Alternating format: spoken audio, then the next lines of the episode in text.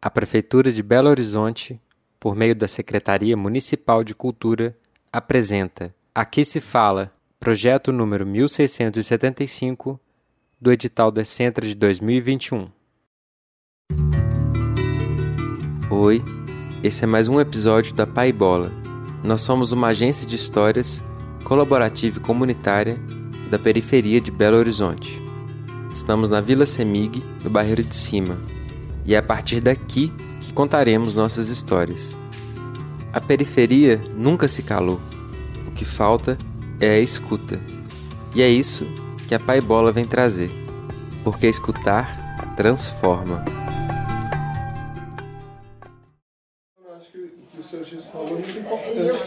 Da gente sempre fazer menção que essa rede funciona. Pode fazer uma faixa, um banner, um cartaz, é, é, explicando que é isso e todos os nossos eventos tiverem essas questões, a gente consegue trazer a comunidade mais próxima da gente. Estamos na reunião da rede Vila Semig, Conjunto Esperança e Alto das Antenas. A rede começou a se formar há 13 anos e suas reuniões acontecem mensalmente.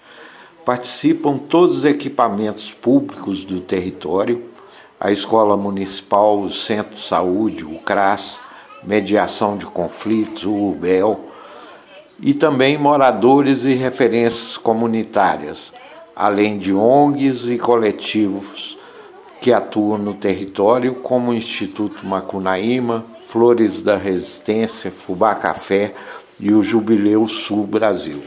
Deixa eu, deixa eu aproveitar que você está aí, tem uma outra forma também, no dia 29, o Efraim está marcando uma, ele tem entrou em contato com a gente, uma visita técnica aqui, para dar uma olhada na rua ali para baixo ali, sabe? Porque é as demandas. É as demandas todas, né, na realidade. O objetivo da rede é melhorar a vida e a qualidade das políticas públicas nas três comunidades Hoje, 18 de maio de 23, é um dia especial. Pela primeira vez, a reunião da rede acontece no alto das antenas. Nós aproveitamos a presença para conversar com dois moradores muito queridos e que são referências nas suas comunidades: o pastor Barros e o senhor Eliezer. Eita, boa, Gabi, beleza. Ô, seu Barro, chega um minuto aqui. Chega um minuto aqui. Eu queria saber o que, que um cearense está fazendo na reunião da rede da Vila Semig, Conjunto Esperança. Ô, oh, companheiro, Gilson, o cearense quando chega, ele, ele chega, chega mandando. Certo? Porque ele aprendeu no Ceará, mas sendo boas lições, não é malcriação não. Para isto, eu, quando eu me sento numa sala de aula, é para aprender. E quando eu digo assim, vou fazer uma faculdade, é para mim ter preparo para falar com os doutores, juízes de direito e também é, ser uma pessoa esclarecida para trazer uma experiência para a comunidade. Aqui tem tudo, tem, tem tudo, mas está faltando tudo. Você podia ser, você não é meio baiano? Não, não, meio o senhor é mineiro? Eu sou mineiro. O senhor nasceu onde? Valadares. Eu acho que a importância da rede é essa, procurar buscar força para poder resolver os problemas da comunidade, né? O senhor mora aqui há quantos anos? 49 anos. Quase 50 Quase 50 anos. anos. Vou botar 50, é, é, é, praticamente 50, né? O senhor viu muita luta, então? Nossa Deus! A Vila Seniga, a melhoria que ela tem foi por causa de luta.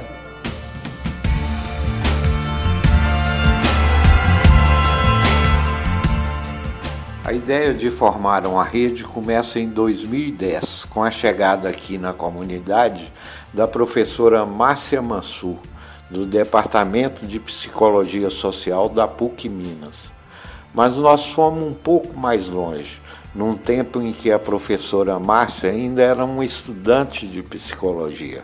Nós queríamos saber um pouco mais sobre quem é essa professora que chegou aqui verdade, assim, eu fui uma adolescente nem tão envolvida assim é, com política. Eu sempre fui uma pessoa muito é, tinha muitos amigos, sempre fui assim esse, esse, papel meio de liderança, de articuladora, mas sem perceber isso, né? Até que eu entrei para a universidade. Então fui fazer psicologia em 87 e estava ali naquele momento né, da Constituição, Constituinte, a nova Constituição, um período aí de abertura democrática. E a universidade também estava vivendo isso, né? A ideia do movimento estudantil. Tive um estágio que chamava o psicólogo na comunidade, que era um estágio novo. Era a primeira vez que ia ter esse estágio proposto aí pelo professor William Castilho. Eu acho que o William teve uma grande é, influência aí nessa minha formação. Fazia já um trabalho na cabana do Pai Tomás, que era uma comunidade muito ativa. E eu entro então em 90, quando isso se torna um estágio. Primeira vez que eu pisei numa favela. E quando eu chego lá, eu me senti muito confortável. Eu falei, acho que aqui que é meu lugar. E nunca mais saí.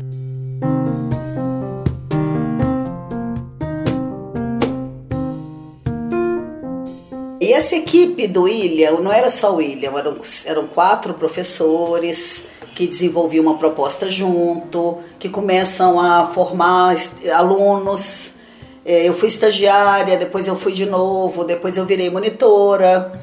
E a gente tinha uma equipe de professores e monitores muito, muito com vínculo muito forte, com algo mais horizontal. Então eu aprendi a ser psicóloga assim, numa, de uma forma horizontal. Era um outro momento, na década de 90, né? E a associação era algo muito forte nesse momento. As creches, o movimento de luta pro creche, as pastorais, a gente tinha um contato muito grande com as pastorais, os salesianos, então tinha um momento muito propício é, para um fortalecimento comunitário e se cria uma nova forma de fazer saúde. Eu fui convidada para fazer um estágio na Pastoral do Menor, porque aí eu conheci lá o pessoal da Pastoral, que estava ali implantando o Estatuto da Criança e Adolescente, trabalhando com os educadores dos centros paroquiais e comunitários. É, e eu conheci o pessoal de lá e me convidaram para fazer um estágio. Eu estava até no décimo período de psicologia. E eu falei, vamos, e aí eu até estendi o meu curso, fiquei mais um ano na PUC. E nesse período eu fui contratada pelo pastoral quando eu formei como psicóloga. É, e daí eu nunca mais saí. Eu fiquei 10 anos na pastoral. E nesse período eu me envolvi muito com a política da infância e adolescência. Fui para o Conselho da Criança e do Adolescente como entidade. Tive uma experiência muito bacana. Fui trabalhar na prefeitura, com começando os projetos, nem existia suas, não existia nada, o projeto chamava Gente Jovem. E nesse projeto A Gente Jovem eu participei da implantação dele em 25 comunidades. Aí eu comecei a conhecer as favelas, as vilas, porque eu fui eu conheci Belo Horizonte inteiro na implantação desse projeto. E e foi aí que eu fui para PUC. Então eu já tinha toda essa trajetória, já tinha formado há 10 anos aí que eu fui para PUC, São Gabriel, que estava iniciando o seu o trabalho. E eu começo a trabalhar lá com a comunidade do entorno de São Gabriel, que também era uma comunidade que sentiu o impacto da ida da PUC para lá.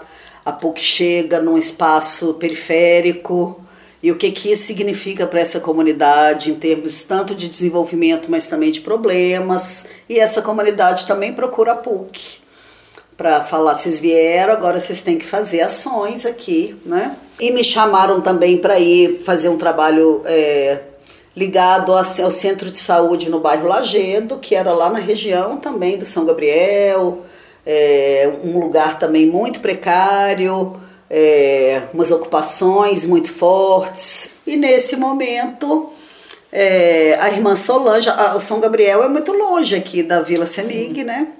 Mas tinha a irmã Solange, que eu até não sei, às vezes eu acompanho ela, vocês conhecem a irmã Solange. E ela que ficava assim, Márcia, você tem que conhecer a Vila Semig, você tem que conhecer a Vila Semig. E eu, um dia falei, vamos lá na Vila Semig, de tanto ela insistir. Falei, vamos lá ver o que é a Vila Semig. E aí eu vim pela primeira vez é, e fui muito bem recebida. Na época, o, articulação era com a pastoral social da Igreja Católica. Na época, seu Lezer, Genilda, Maria, tinha um grupo grande lá na pastoral que nos receberam assim: nós estamos precisando de tudo aqui, nós estamos precisando de muita coisa.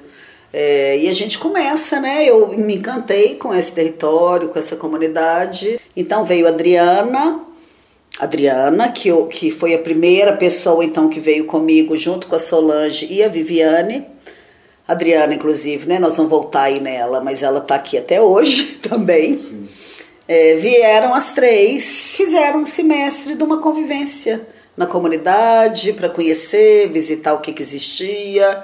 E daí nós começamos a perceber que existiam muitas famílias em situação de vulnerabilidade que precisavam de um, de um momento de conversa, de troca, de escuta. E então eu, eu, eu criei um projeto de extensão nesse momento, é, porque eu achava que estágio não seria o suficiente para um trabalho tão grande, que chamava Fortalecimento de Vínculos Familiares e Comunitários. E esse projeto era essa ideia: acompanhar algumas famílias, fortalecer a comunidade ainda no momento de criação de vínculos, de ver que comunidade é essa. Vínculo, afeto, convivência, sempre foram as palavras é, que a gente usa, que embasavam nossa prática, né?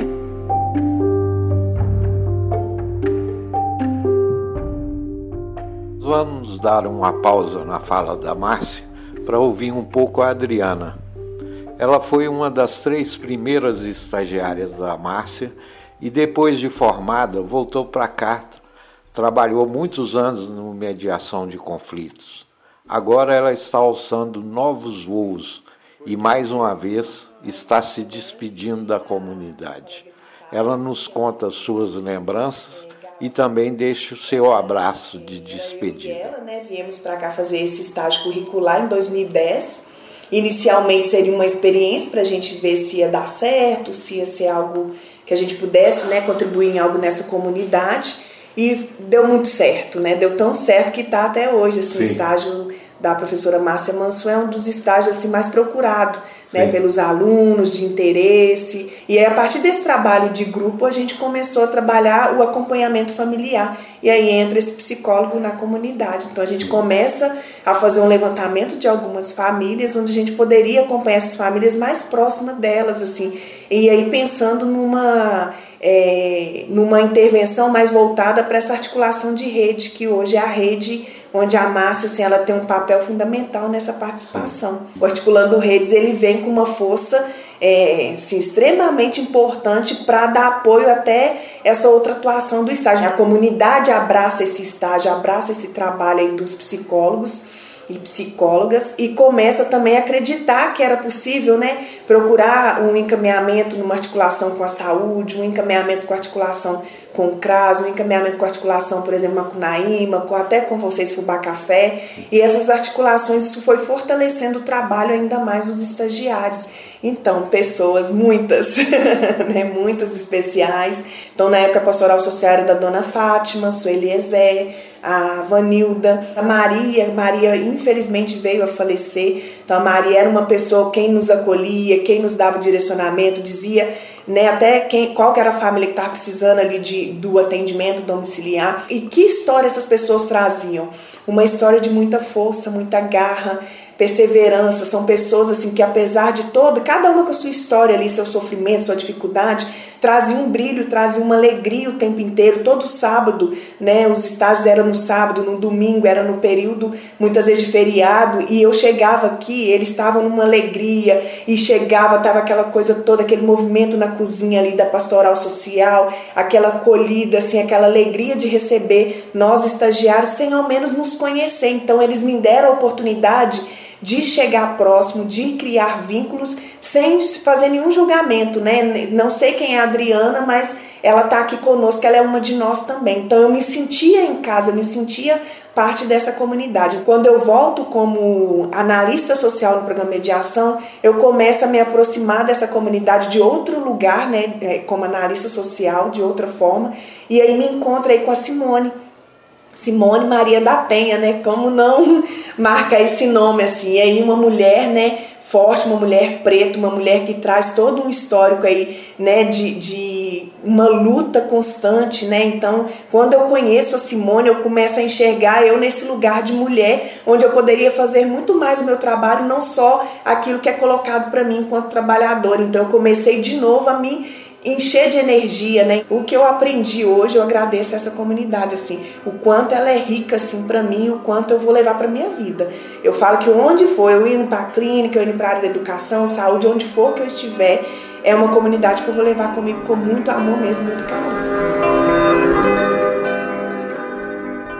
Boa sorte, Adriana. Nós aqui agradecemos. A gente segue ouvindo a professora Márcia Mansur. E aí me, me chamam para assumir um estágio lá na PUC Coração Eucarístico, que era o psicólogo na comunidade, que era o estágio que eu tinha estado como aluna e que estava no novo momento, ele aposentou, Silvia aposentou, os professores iniciais estavam aposentando e me chamaram para continuar esse estágio. E eu então trouxe o campo da Vila Semig para esse estágio. Então eu tinha esses três campos, assim, eu tinha a Vila Semig com esse trabalho de acompanhamento familiar, tinha o trabalho lá do São Gabriel, que também era muito semelhante, assim, as demandas, a ideia de que precisava articular uma rede, e tinha esse, esse grupo iniciado no Lagedo. Foi aí que surgiu a ideia do projeto Articulando Redes, Fortalecendo Comunidades, assim, quem sabe é, a gente não faz um, uma, não experimenta articular, fazer um fortale, trabalho de fortalecimento de redes nessas três comunidades. É, a gente tem um trabalho de fortalecer os vínculos familiares, mas a gente tem um trabalho também de fortalecer os vínculos comunitários, de inserir essas famílias nessa rede, né? Foi isso mesmo. Então, assim, cadê esses equipamentos, né? Cadê os serviços? Cadê é, as ofertas de serviços que vão garantir direitos a essas famílias? O que a gente percebeu é isso: existiam os equipamentos, é, existiam é, as referências ali, mas cada um trabalhando muito para dentro, né? E foi nessa então que eu, a gente trouxe um convite de, desses equipamentos se conhecerem se articularem, conversarem entre si, pensando que todos eles acompanhavam as mesmas famílias, todos eles trabalhavam com o mesmo território, mas de uma maneira muito isolada. E aí, essa ideia, então, isso acontecia não era só aqui na vila, era lá no São Gabriel, era lá no Lagedo. Pensar que o território e as famílias é, precisam é, de espaços mais coletivos, precisam ser vistas como um todo. E nós fizemos um diagnóstico maravilhoso. É, a comunidade se organizou muito, a gente conseguiu trazer 100 alunos num sábado e a comunidade conseguiu articular 100 pessoas da comunidade, jovens, agentes de pastoral, moradores, e a gente fez essa pesquisa em dupla. É, num fim de semana a gente conseguiu é, entrevistar quase metade dessa, dessa comunidade e levantar então essa demanda, e nisso os equipamentos participaram e começam a se envolver, a conhecer esse território. Pessoas que nunca tinham saído ali de dentro do CRAS, do Centro de Saúde, começam a se envolver com a comunidade e a partir dos dados desse diagnóstico se chama então essa rede para atuar. Algo que pode ser inovador é porque até então as experiências de rede que tinham aí nas políticas públicas era uma rede de equipamentos. E a rede é bem obrigada, mas não se tinha ali um ator fundamental nessa rede que são os moradores, né? É, que a gente chama de lideranças comunitárias, né? E que a gente tem proposto então um outro nome que são referências comunitárias, né? E essa comunidade respondeu de um jeito muito diferente a essa proposta. Causava até ciúmes na própria equipe, porque a Vila Semic foi adquirindo um outro lugar, uma outra relação afetiva. E aí eu lembro um dia que o pessoal falou assim: vai chegar hoje o pessoal do Conjunto Esperança. Aí a gente estava lá na reunião, lá na pastoral, lembro até hoje. Aí entra um grupo grande, a Simone, primeira vez que eu vejo a Simone, Simone chega nessa reunião junto com uma galera do conjunto, né? E aí traz uma outra forma e outras demandas e outro formato para essa própria rede, uma coisa mais combativa, né? Uma coisa é, brava, né? Hoje a Simone é mais calminha, Calma. mas a Simone era muito brava. né, Simone? Muito. Mas as pessoas foram mudando, foram segregando, outras saíram e chegam pessoas novas, né? Depois vem a Daisy também, né? A gente tem puxado a Daisy, chega o alto das antenas, né? Eu, meu coração ficou aqui. que bom. Eu acho que eu conheço muitas e já atuei e atuo em muitos lugares, né? Gosto também, mas é, eu tenho um afeto especial pela Vila Semig e através da Vila Semig pelo Barreiro, porque eu não conhecia outras regiões, mas a partir da Vila Semig e de outros trabalhos que eu fui fazendo, fui conhecendo o Barreiro como um todo. Eu acho que o Barreiro ele tem um diferencial em termos de participação, de envolvimento. Eu acho que tem a ver com a história do Barreiro, de lutas, né? Tem um acolhimento, tem uma garra, tem uma força é, tem uma participação muito grande. E eu acho que, não sei se por isso, tem muitos equipamentos aqui. Então, se a gente pensa que aqui é uma comunidade vulnerável, mas é uma comunidade que tem equipamentos que outras não têm. Tem um CRAS no território, só 30 comunidades têm. Mesmo assim, dentro do território, é poucas. É poucas. Então, tem um CRAS dentro do território, ter um, um programa de prevenção à criminalidade que tem essa vertente comunitária realmente, que está dentro do território também faz diferença. E essa coisa da cultura, né, muito forte também, sempre teve muito presente as questões culturais, é, o trabalho da juventude no Bahia, isso no Barreiro como um todo, né? O Barreiro tem essa veia cultural muito forte. Cada canto tem mais um preparado pro que vim, mais um de nós que chora a perda de um irmão, mais um de nós que faz a vida revolução, mais um que faz seus corre pra poder viver bem, mostrando que a periferia pode ir mais além, mais um de nós que superou, deixou passado pra lá, sendo mais um que a vitória já pôde alcançar. Eu sou mais um que representa a nossa cena no rap, sou Big John na função, mais um louco do Oeste. Não só a professora Márcia marcou essas comunidades e a história da rede com seu afeto e a sua dedicação. Suas estagiárias e monitores criaram um vínculo tão forte com esses territórios que de alguma maneira continua por aqui. Sobre isso, nós conversamos um pouco com a Isabela, a Raiz e a Carla. A minha leitura de que meu coração ficou aqui na vila é porque, na verdade, eu fui acolhida e me ensinaram tudo. Assim, né? Eu vim aqui para ofertar, mas na verdade eu só colhi. Então, assim como Márcia, eu acho que eu tive uma, uma vivência né, adolescente início da adultez muito pouco politizada. E eu me politizei aqui com o Articulando Redes e com a Márcia e com a vivência nessa, nessas três comunidades. Foi aqui que eu alcancei uma outra perspectiva social do que é ser psicóloga, o que é viver a psicologia, e isso transformou completamente minha experiência, a minha intenção profissional daí em diante, né? Então, foi Márcia, assim, que abriu esse caminho, né? Meu primeiro estágio de todos foi no CRAS, eu estava trabalhando no CRAS. É, eu me lembro bem, no, no, quinto período, quando eu tive aula de políticas públicas com a Márcia Mansur, que eu comecei a entender um pouco mais o que, é que seria uma prática de uma psicologia possível para mim, porque tinham vários processos ali, né, voltados para a clínica, voltados para outras perspectivas, de uma imparcialidade, de um distanciamento. E aí foi conhecendo Márcia que eu entendi a importância do afeto, né, a importância da construção do vínculo, de uma perspectiva política, né, que eu entendi que a psicologia não podia ser imparcial. E aí conheci a Vila Semiga através dessa articulação também. Na época, o projeto Articulando Redes, ele estava é, rompendo enquanto projeto de extensão e fazendo essa migrando né, para um coletivo ali de profissionais, pensando que muita gente tinha formado nesse percurso também. Então, essa perspectiva de uma acolhida, mas não numa prática clínica, né, numa prática distanciada, em si um atendimento de uma família, né, de um processo ali que levava esses vínculos em consideração. Então, a gente atendia em dupla nesse estágio e fazia um atendimento ali, uma acolhida mais ampla com a família como um todo.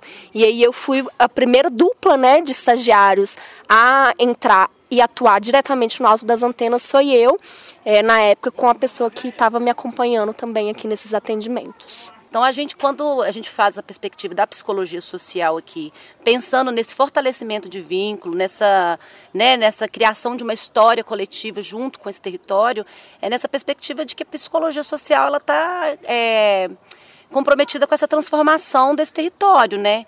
Então a gente precisava, eu acho que essa era, era a maior pegada, assim, na época nós duas somos alunas da Márcia, né? A gente costuma falar que a filha das Márcias aqui.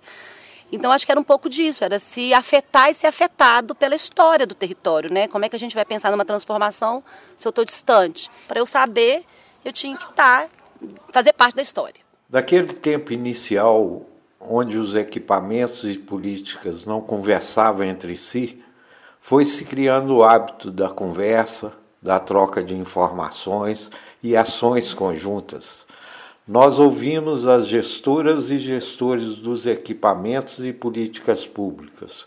Começamos pela Escola Municipal de Norá Magalhães Fabre. Meu nome é Silene Aparecida Primo, sou professora da Rede Municipal de Belo Horizonte, é, concursada desde 2012 atualmente no cargo de direção da escola, com mandato de 2018 até 2024. A nossa escola está atualmente com mil e poucos estudantes, porque nós temos aqui a educação infantil, né, de 4 e 5 anos, 102 estudantes, do ensino inicial, é, fundamental inicial e fundamental final, 862 alunos e 100 estudantes da EJA, tanto da sede quanto EJA externa. É, atualmente nós temos é, 61 professores que atuam né, das, das turmas da educação infantil até as turmas da EJA. É, temos uma equipe muito boa à frente da coordenação pedagógica nos três turnos. É, temos a escola integrada hoje atendendo cerca de 350 estudantes, com 10 oficineiros é, de dança, é, esporte, artesanato, luta, circuito, reforço escolar, teatro e ofertando aí o tempo integral de 7 da manhã até as 17h20. Também temos a oferta de educação infantil tempo integral. Nossas crianças de 4 e 5 anos chegam na escola às 7 da manhã e saem às 17h20. A escola hoje está num patamar é, de infraestrutura e de organização muito boa é, devido ao trabalho coletivo. Então aqui a gente trabalha de uma forma todo mundo unido, buscando melhorias né, para a nossa escola. Eu acho muito importante essa parceria da escola é, enquanto instituição, com as demais redes que tem na comunidade. Então, essa rede de apoio é importante, o trabalho com o CRAS, o trabalho com o Macunaíma, né, que dá um suporte também para a gente aqui, porque alguns estudantes também estão participando do projeto lá do Macunaíma. No Dinorá, aproveitamos para conversar também com a professora Rosângela. Ela é responsável pelo projeto Mama África, que proporcionou um dos momentos mais fortes dessa rede. Meu nome é Rosângela Aparecida Cândida. Eu estou aqui nessa escola desde 1995 é, e encontro uma, uma comunidade onde a população, né, que a gente já sabe, a maioria é negra, né, afrodescendente, e com, não poderia ser diferente, né, inserida numa, numa sociedade que nós estamos aqui, que é o Brasil preconceituoso, racista, e que a escola tinha muitas questões é, a ser resolvida com as questões raciais. E aí, é, nós entro com uma equipe né, muito boa na época de professores e que a gente começa a ter um olhar diferenciado para, essa, essas é, estudantes. Na questão dos, dos, dos, da falta de uma história contada, da, que é, é, a questão racial mesmo, né, uma história nossa da África, a falta de, de você ter uma questão da autoestima, é, os apelidos, a questão dos equívocos na, na, na, sala de aula, né, dos trabalhos, os livros altamente preconceituosos, e a gente começa a perceber que precisava de um trabalho. E esse trabalho a gente começa a pensar se a gente tem que trazer então a história da África ou a África para dentro da escola. Eu lembro um, um Mama África que marcou muito, é, porque coincidiu com o momento de, de alguns é, atos de violência na comunidade. Sim. E foi puxado um cortejo pela paz, né? Exatamente. Que foi muito bonito. É, na verdade, é, esse ano foi um, um, ano que a gente teve é, uma perda de um aluno né, que foi assassinado na comunidade. E aí a gente estava no processo da questão do, da, do Mama África, né? E a gente discutindo muito a questão da juventude negra, né? Como que eles matam nossos jovens, né? E aí a gente chamou uma roda de conversa é, e o cortejo na época que foi com o grupo é, ai, Angola Janga. Angola Janga, que se prontificou em vir, né? Um, é um, um grupo que a gente vê aqui no Carnaval é, eles estão muito direcionados com a questão da negritude. A cor dessa cidade sou eu, o canto dessa cidade é meu. E aí nós tivemos a visita da Aura Carolina, da é, do pessoal Flávia Tambor. Flávia Tambor, o pessoal todo da rede, eu lembro que estavam aqui todos, o Macunaíma, Fubá Café, mas é, é a, PUC. a, PUC. o pessoal do Centro de Saúde. Então, assim, a gente, nós tivemos aqui uma grande roda de conversa que nós discutimos sobre a questão da violência contra a população, contra a população e a juventude negra de todo o nosso, nosso país, né?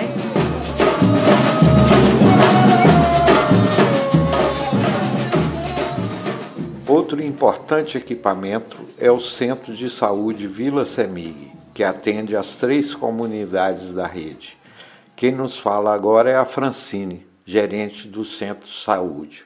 Meu nome é Francine Alves Efigênio, minha formação é enfermeira. Estou é, na prefeitura desde 2013, né, através do concurso, e estou na gestão praticamente em 2013 também, que eu comecei na, como gerente interina né, na Oeste e vim aqui para o Vila Semig em 2019. Este posto é desde 2009. Atualmente nós estamos com 73 funcionários, são três equipes de PSF, uma equipe de NASP com educador físico, né, com academia da cidade. A gente tem uma equipe de consultório de rua que é lotada aqui conosco também. E os apoios, né? Além dos PSFs, a gente tem os apoios também. O território são 9.300 usuários no território todo, que seria o Conjunto Esperança, o Alto das Antenas e o Vila Semig. Eu fiquei pensando, dirigir um centro de saúde durante a pandemia, quase que dá um podcast só sobre isso, né? Dá. Deve ter sido muito é. tenso, muito... É, na verdade, eu tinha uma experiência prévia de gestão, mas quando a gente chega aqui, além de você chegar no equipamento novo, que tem todo um território diferente, né, que cada centro de saúde vai ter uma particularidade, a gente chega e logo vem a pandemia, né? Porque eu chego em novembro, em março de 2020 vem a pandemia. E aí muda todo o processo de trabalho. Então não foi fácil mesmo, não, mas assim, a gente contou com uma equipe muito boa aqui do Centro de Saúde e foi um processo de aprendizagem, cada dia. Então a cada dia a gente tentava, tentava novamente, mas tentando fazer o melhor, assim, para a população como um todo. Mas todo mundo teve que se reinventar, né?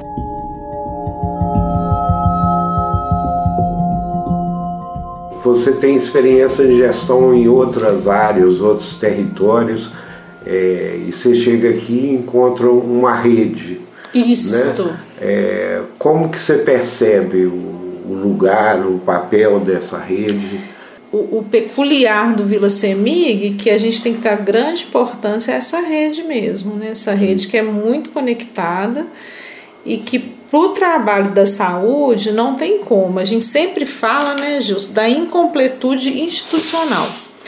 Então, cada instituição, cada política vai ter seu objetivo, mas a gente não alcança sem o outro.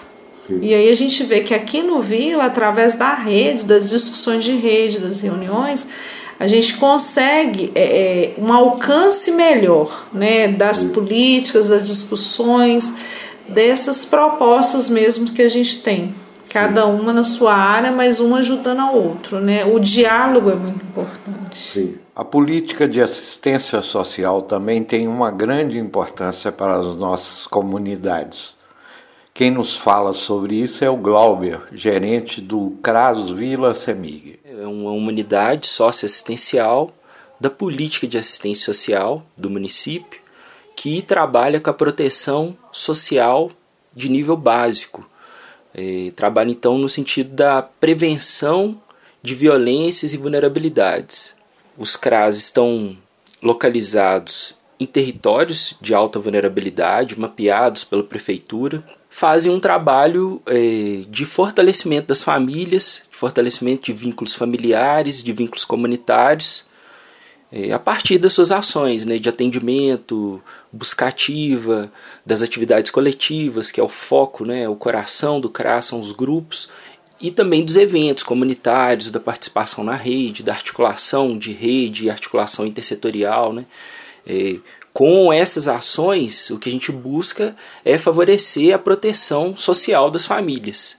E trabalhar, né, e o meio para isso é, é o trabalho com a convivência, com os vínculos. São pelo menos dois serviços, que é o, o PAIF, que é o Serviço de Proteção e Atendimento Integral à Família, que trata justamente dos atendimentos das assistentes sociais, psicólogas, a, as buscas ativas. Um outro serviço é o serviço de convivência e fortalecimento de vínculos, que trabalha com os grupos de convivência. Então a gente tem né, grupo de convivência de adolescentes, de idosos, intergeracional, de adultos. Junto com esse serviço, a gente tem programas, por exemplo, o programa é, Maior Cuidado, que é aquele que atende os idosos, né? Dependentes e semidependentes de baixa renda no domicílio, com uma cuidadora social. Então, são programas. A gente tem programa relacionado aos jovens aprendizes. E tem também benefícios que o CRAS opera, é, benefícios de assistência social, como o programa de auxílio alimentar e nutricional, que é em parceria com a Secretaria de Segurança Alimentar Nutricional. Tem um, um outro benefício que chama Avise, é, que é para situações de vivência de, de vulnerabilidades relacionadas a emergências, relacionadas a, a nascimento e, e, e também falecimento de membros da família que desorganizam aquela família. Tem também dentro do CRAS o atendimento do CAD único, que é para atualização, para cadastro de CAD único, que está relacionado ao programa Bolsa Família junto com os outros benefícios do, do CAD único, né? isenção de concurso, é, tarifa social da CEMIG, da Copasa, vários outros benefícios relacionados ao CAD único. Eu lembro de estar estudando e ver o anúncio é, de convidando, né, um anúncio convidando os estudantes a colaborar com as pesquisas Sim. da professora Márcia Mansur. Sim. A Márcia foi uma a primeira pessoa dentro da faculdade que eu ouvi falar sobre assistência social. Então, dentro de uma faculdade de psicologia, falando de suas, de, de política de assistência social. Desde aí, eu tenho alguma atenção sim. com relação à Vila Semig, com relação à Márcia e, sim, sim. e, e em relação à assistência social. Em 2018, tendo a oportunidade de vir para cá, fazer parte dessa história é um negócio muito especial. É, é, é, é, essa noção assim de construir a história, né? Tá colaborando numa construção que é muito maior do que a gente, né? Que é uma construção Sim. coletiva. Então, é, a minha a minha visão assim é, é de de uma relíquia assim, né? De uma coisa que a gente precisa cuidar, que a gente Sim. precisa tratar, né? Com, com toda atenção, porque é precioso esse espaço da rede, esses encontros, né? Uma coisa que é crucial que nós temos aqui é uma participação de referências e lideranças da comunidade compor na rede. Sim. Porque a gente tem isso em outros equipamentos, em outros territórios, né, um, um, uma mesma formação de rede intersetorial, sem a presença de usuários ou referências da comunidade. E eu não tenho dúvida que isso é, é, é o que faz essa rede ter também essa potência. Na reunião da rede, lá no alto das antenas, nós aproveitamos para ouvir a Lília, ela integra a equipe da Urbel, que é responsável pelas ações de urbanização das comunidades. Praticamente desde que eu entrei na Urbel em 2006. Muito tempo, né? Tem muito tempo. Bem diretamente assim no trabalho que eu tenho feito ultimamente, que é com o PAC Vila Viva Semig, desde 2011, né, que ele está aqui na vila. E assim, eu acho que a, que a importância, principalmente assim, na, na, divulgação, né, tirar dúvidas, né, é, eu acho que assim, principalmente quando começou um trabalho novo, né, esse do, do PAC, quando começou aqui na vila, né, é, então às vezes acaba criando expectativas, né, e, e às vezes alguns momentos confusões, né, as pessoas, né, às vezes não, não entendem tão bem. E assim, foi um espaço muito legal para poder divulgar isso aí e, e, clarear essas coisas. Então ficar mais próximo da comunidade, né. Às vezes uma família que tinha alguma dificuldade, você já ia fazer um link com o CRAS, com o centro de saúde, não ficava só na questão da moradia, né? Sim. Então, assim, você conseguia fazer um trabalho, né, que é muito Sim. mais efetivo, né, mais aborda, aborda a família, aborda né? a conjunto, família, o né? conjunto. O próximo equipamento que ouvimos foi o Mediação de Conflitos. Quem fala é a Lira Frade. Meu nome é Lira Frade de Souza e eu sou, atualmente atuo como gestão social das unidades de prevenção à criminalidade aqui do Conjunto Esperança, Vila Semig e da região da Vila Pinho também. Ela contém dois programas. Um é o Mediação de Conflitos, que atua com acesso a direito e a resolução pacífica de conflitos através de atendimentos individuais, coletivos e comunitários, voltados à redução da violência, em especial da violência contra a mulher, conflitos, de violen de, é, conflitos contra vizinhança e de idosos e crianças. Já o outro programa é o Fica Vivo, que atende a juventude através de oficinas, atendimentos individuais e projetos temáticos é, voltados a jovens de 12 a 24 anos, objetivando também a redução da violência juvenil. Quando eu cheguei no Vila Semiga, eu tive um pouco de receio de como que seria esse acolhimento, assim, porque eu sei que é uma rede muito junta, muito unida. E aí, mas esse impacto durou só pequenos minutos, porque eu me senti muito acolhida aqui por todos, tanto pelas referências comunitárias, quanto pelas redes institucionais, né, como o CRAS, o Centro de Saúde, o Macunaíma, você também. Então, uma característica que eu vejo desse território é essa proximidade e essa força coletiva. Atualmente, a gente está em parceria com o CRAS, para fazer é, conectar as mulheres em rede, encontros temáticos mesmo com as mulheres da região, para debater tanto questões de proteção social e quanto a prevenção à violência. Eu atualmente estou na coordenação dos encontros de rede. Aí a última que a gente aconteceu, né, foi no Alto das Antenas, Sim. um momento histórico para a gente. Foi muito legal, né? Foi muito bonito, assim, foi um momento bem histórico da gente iniciar essas ações na Associação Comunitária do Alto das Antenas, com vários atores, né, tanto da rede institucional quanto da rede comunitária. A presença do mediação de conflitos mostra um traço interessante da rede Vila Semig, Conjunto Esperança e Alto das Antenas. O Dinorá, o Centro de Saúde, o CRAS, a Urbel são equipamentos da Prefeitura. O Mediação de Conflitos Fica Vivo é um equipamento e uma política do governo do Estado. Então, não importa se é municipal, estadual ou federal está na comunidade, tem que trabalhar junto. Em alguns momentos, a rede conta ainda com a participação de gestores públicos que estejam temporariamente atuando na comunidade. Foi o caso da Luciana Pereira Lorenzi. Ela é consultora do IBGE e coordenou as equipes do censo aqui na comunidade. Ela nos conta sobre aquele momento. A rede foi fundamental para o nosso conhecimento dos equipamentos públicos, para o nosso conhecimento da região, da, da região, né, daquela região, e também de suporte, porque quando precisamos, a rede estava ali para dar o suporte eh, solicitado, sabe? Então, como nós conversávamos anteriormente, inclusive o IBGE esteve é, por dois dias, se eu não me equivoco, dois ou três dias no CRAS, no CRAS da Vila Semig, realizando inscrições para o censo demográfico, né? Então essa parceria funcionou, né? Funcionou bem com relação a essas, essas pautas, né? De conhecimento da rede, conhecimento da região e troca inter, é, entre as instituições, né? Essa parceria interinstitucional funcionou bem. As ONGs e coletivos que atuam na comunidade também trazem suas contribuições à rede É o que nos conta Dulcineia, presidenta do Instituto Macunaíma. Meu nome é Dulcineia do Carmo, mais conhecida como Dulce. É, sou moradora do Barreiro já há mais de 50 anos. Eu sou Geraldo que estava vendendo a casa, gentilmente nos alugou, acreditando também no nosso trabalho.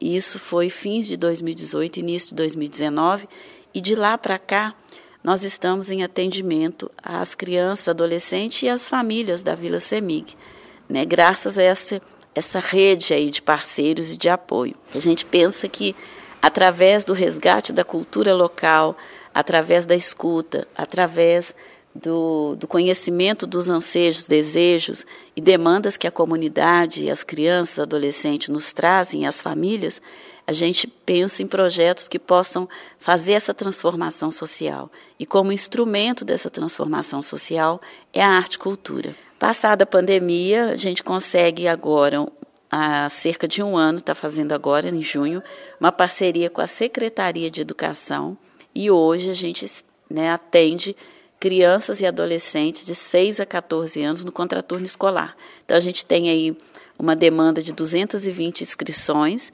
e esse atendimento é feito diariamente, de segunda a sexta, de 8 às 17 horas. Essas crianças recebem o café da manhã, o almoço, o café da tarde e o jantar, e com várias oficinas lúdicas para que essas crianças tenham aí uma transformação nesse cotidiano, né, e que saiam também das ruas. Então lá elas têm arte, é, apoio escolar, inglês, é, inclusão digital, e vai rodando essas oficinas, a gente sempre está tentando renovar para que também não fique enfadonho, né? Que a criança também não enjoe. Todas as crianças passam por todas as oficinas e a principal delas é o apoio escolar, tendo em vista para segurar um pouco a defasagem nas escolas, né, auxiliar no para casa, auxiliar no letramento e principalmente nessas, nessas duas é, é, matérias, né, que é matemática e português, que são a maior gargalo aí dessas crianças, né, para continuidade aí na escola. Se a gente não tem uma rede de apoio que para trabalhar o, o, as, as comunidades, o trabalho fica picado. Então, a importância do trabalho em rede, eu reforço que é assim primordial para que as coisas deem certo. E aqui no caso a gente está, né, o terceiro setor, que somos nós, o Instituto Macunaíma, o CRAS, o Fica Vivo, a comunidade hoje representada fortemente pela Simone, pelo Gilson, pela Deise, né, a, a saúde, a escola, né, que é a educação. Então, sem esse trabalho em rede, sem que a gente cruze esses dados, sem que a gente cruze essas né, demandas, a gente realmente sozinhos ninguém faz nada.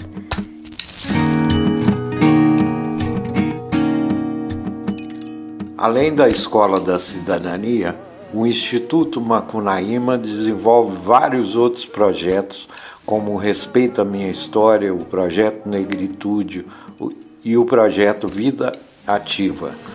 São projetos que beneficiam não só o território da rede, mas várias outras comunidades do Barreiro. Como já sabemos, a participação de moradores, que são referências nas três comunidades, é uma das marcas mais importantes da rede. Uma marca que, que a diferencia de outras redes e que a faz melhor. E é difícil falar em referência comunitária sem falar da Simone de Oliveira. Como ela nos conta, chegou brava querendo quebrar o CRAS, mas pensou e achou melhor ocupar. Ocupou tão bem que hoje é conselheira municipal e estadual da assistência social. Conta para nós, Simone. Através do Fica Vivo, que aí é uma moça também chamada Isabela, lá no Fica ah. Vivo, ela faz a ponte do encaminhamento, né? Ela, ela vem até a mim, e aí, por tudo que eu estava vivendo, ela faz a. Olha, vou conseguir um atendimento psicológico onde eu passo ser atendida pela equipe da massa. E, então, eu tive o primeiro contato com os psicólogos na comunidade. E Isabela, ela vem na minha vida, é, eu já estava um pouco, um pouco, eu não sei, que a gente nunca está fortalecido, né, gente? Eu acho que todo dia eu me fortaleço um pouco. E aí ela vem nesse histórico já, eu já estou me identificada como uma referência, né? Eu não sei como que ela descobriu, alguém disse, né? Para ela, tem a Simone, e aí ela já volta na minha vida já nesse lugar de me enxergar como uma referência ali, Meu segundo contato com Articulando Rede fica muito mais. É, eu falo que eu, que eu ficava numa ponte com o Breno, né? Era onde eu. Breno, hoje não põe os meninos aqui, hoje não tá legal, hoje tá chovendo. Então eu fazia essa ponte com o Breno. Eu hoje poderia trazer os meninos pro território, o território hoje tá tenso, ó, tem muita polícia, não tem muita polícia, hoje tem troca de tiro. Então eu ficava nesse lugar, desse cuidado, né, com eles. Então, e depois eu me aproximo muito da Poli. É, a Poli eu vivi um momento mais tenso é, de ficar muito mais próxima dela, muito próxima mesmo, é, em 2019, quando a gente começa a ter as casas caindo no território, né, numa chuva. Acho que 19. Foi 19, é, 19 um é. ano antes da pandemia. E aí a Poli, ela já fica, ela, ela chegou a ficar, né, a gente ficou por uma semana trancados mesmo dentro da igreja católica. Ela coloca 100 famílias dentro desse equipamento ali da igreja, a igreja abre as portas católica para essas pessoas através da poli. Eu tive os, os, três atendimentos, mas eu nunca deixei de ser atendida. Então, todas as dificuldades diárias que eu tinha, emocional, de, de conseguir me enxergar, de me, conseguir me identificar nesses espaços, é, eu sempre procurei a Márcia e a Márcia, mas a Poli, né, assim, sempre abriu esse lugar. Simone, você não precisa de, de entender que precisa de uma equipe para te atender, né, não dá conta, é a gente que tem que cuidar, porque a Márcia sempre traz isso pra gente, né. É, a gente cuida de todo mundo, mas quem cuida da gente? Então, é, eu sempre tive esse suporte, sempre tive esse, esse lugar, né, esse, esse lugar que para mim é muito especial, de ser ouvida. Eu me sinto muito é, orgulhosa porque eu, eu fico olhando assim, né? Eu fui uma mulher que vem para esse espaço para ser atendida e hoje eu consigo levar casos. Uhum. Né? Eu disse para a Márcia essa semana, já tem três casos para indicar uhum. para o próximo atendimento, porque é o território me cobrando isso, sabe? Uhum. Simone, eu tô precisando de psicólogo. Então, assim, é a Simone. Procura a Simone que a Simone procura. Então, Márcia, eu tô com casa assim, Márcia, eu tô com outro caso assim. É sábado, domingo, feriado, independente. Ela sempre tem essa acolhida, né? De entender, olha, não dá para colocar uma equipe para atender, mas a gente consegue fazer o primeiro atendimento, pelo menos, para entender o caso. Eu fico nesse lugar, assim, de me sentir um equipamento. Né? Como é que essa mulher que ela sai da violência, ela consegue fazer uma trajetória para chegar nesse lugar de hoje, fortalecer né, esses vínculos. Para mim conseguir sair dessa violência doméstica que eu, que eu vivia, eu tive o apoio da mediação e também da, dos psicólogos na comunidade, porque senão eu não daria conta de, de, de sobreviver, né?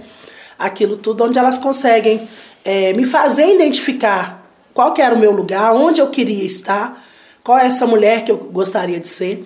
É, Márcia fala que eu chegava braba, né? Porque realmente eu cheguei no CRAS, né? Para quebrar o CRAS, muito braba, muito nervosa, porque era a situação. E hoje eu venho, né? É, esse fortalecimento de ter essa escuta me faz entender que não é ficar ali brigando, é ficar ocupando. Para mim, ir num equipamento, falar de uma demanda com um equipamento, para ir com outro, para ir com outro, é muito dificultoso. Uhum. Muito, muito. E a rede não, a rede ela já, ela já te dá o lugar de colocar uma demanda, porque às vezes aquela família, a gente, quem está olhando aqui entende assim, ela é da assistência.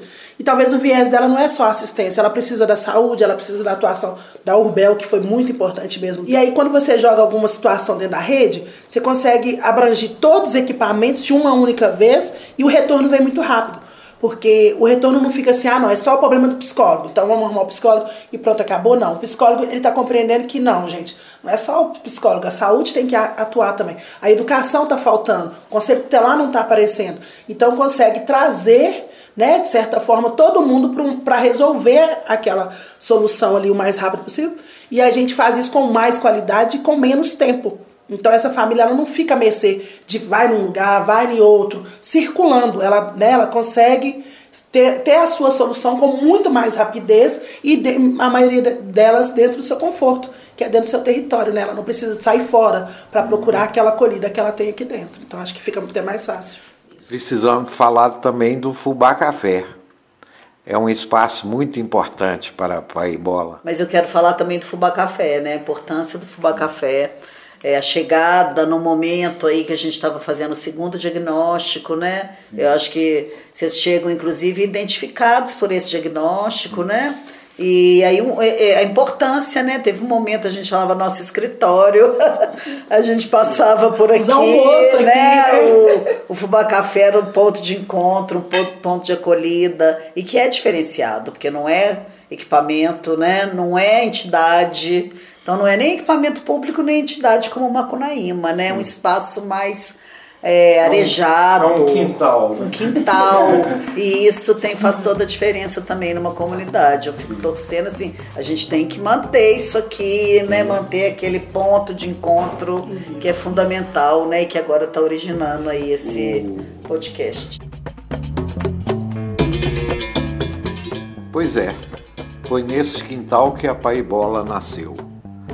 Nasceu do encontro do Fubá Café com as histórias vizinhas do jornalista Felipe Ivanisca.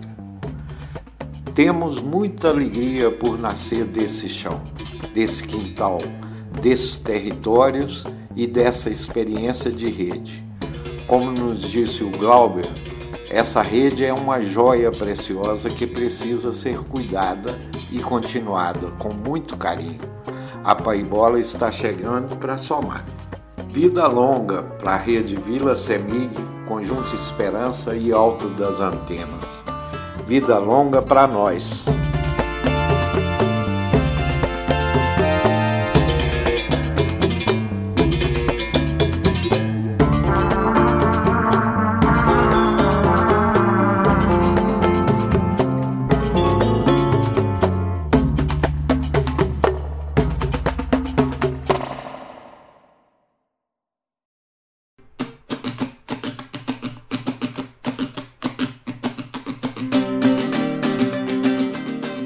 História foi produzida pela Pai Bola Agência de Histórias. Somos uma produtora de podcasts localizada na Vila Semig, no Barreiro de Cima, em Belo Horizonte. Quer somar com a gente? Então chega mais, porque a Pai Bola é feita por quem quiser. Se você está afim de aprender com a gente como gravar, editar, quer contar sua história ou conhece histórias que você acredita que deveriam ser contadas aqui, Fica ligado nas nossas redes sociais, deixa mensagens ou comentários que a gente vai conversando. Nós estamos no Instagram como Pai Bola Barreiro e no Facebook como Agência Pai Bola. Muito obrigado pela sua escuta. Ela é muito importante pra gente.